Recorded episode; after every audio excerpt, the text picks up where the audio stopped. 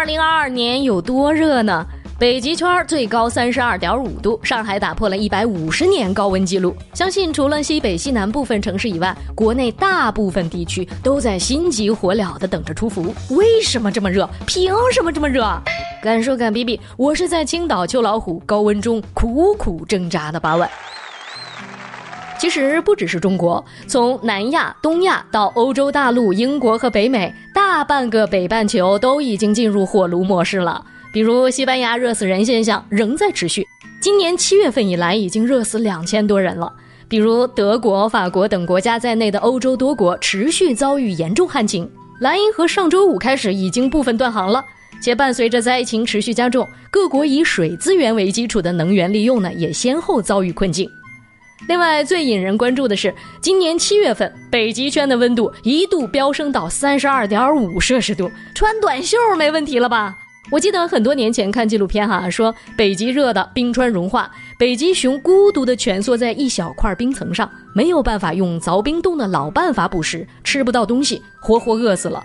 现在的问题是，不止北极熊，也不止活活饿死，情况可能比想象中还要严峻。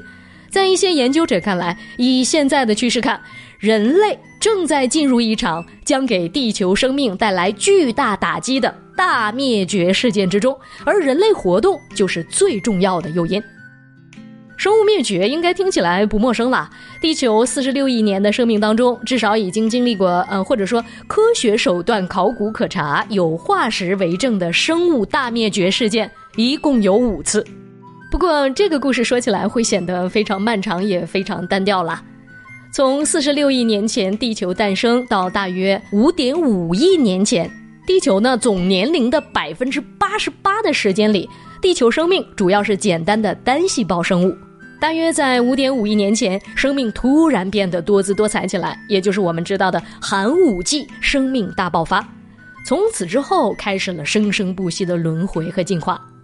第一次生物大灭绝发生在距今四点四亿年前的奥陶纪末期，全球气候变冷，导致百分之八十五的物种灭绝。此后，陆地的面积开始不断的扩大，陆地生物随之进化发展，脊椎动物、爬行动物出现。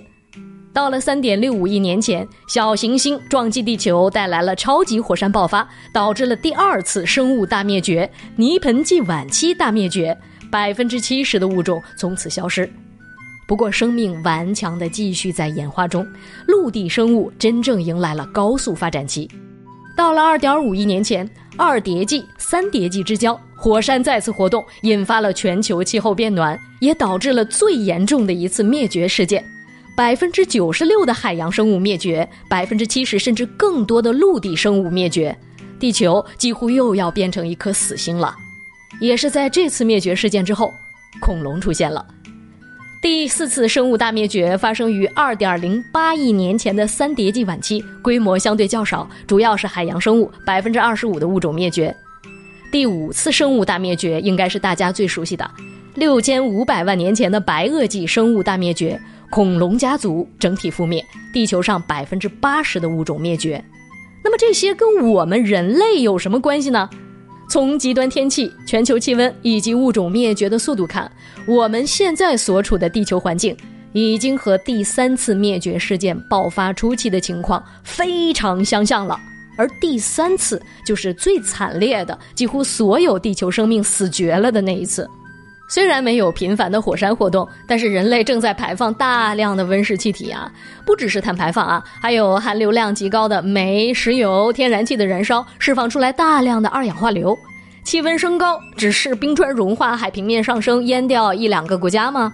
只是高温天气持续热死人吗？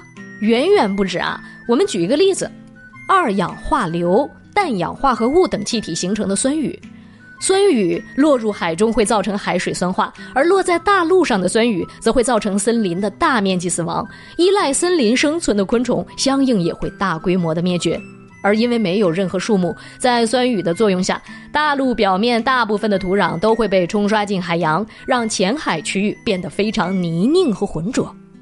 在浅海区域，其实是有很多海洋生物的，它们是依赖过滤海水中的营养物质来生活的。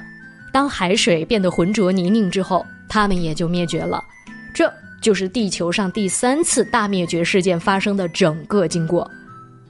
之后的大约一千万年时间里，地球上没有森林，也因此形成了一个无煤期。在海洋中呢，相应的也产生了珊瑚礁空缺。陆地上的森林和海洋中的珊瑚需要一千万年左右的时间才能慢慢的恢复。我们现在是什么情况呢？全球变暖，海水酸化，物种灭绝的速度在进一步的加剧。只是二十世纪这一百年，已经有两百万个物种灭绝了。我们似乎已经处在又一次大灭绝事件的边缘了。也有科学家呢，把目前正在发生的一切称之为全新式灭绝事件。地球人能扭转这个趋势吗？地球人能拯救自己以及大多数地球生命的命运吗？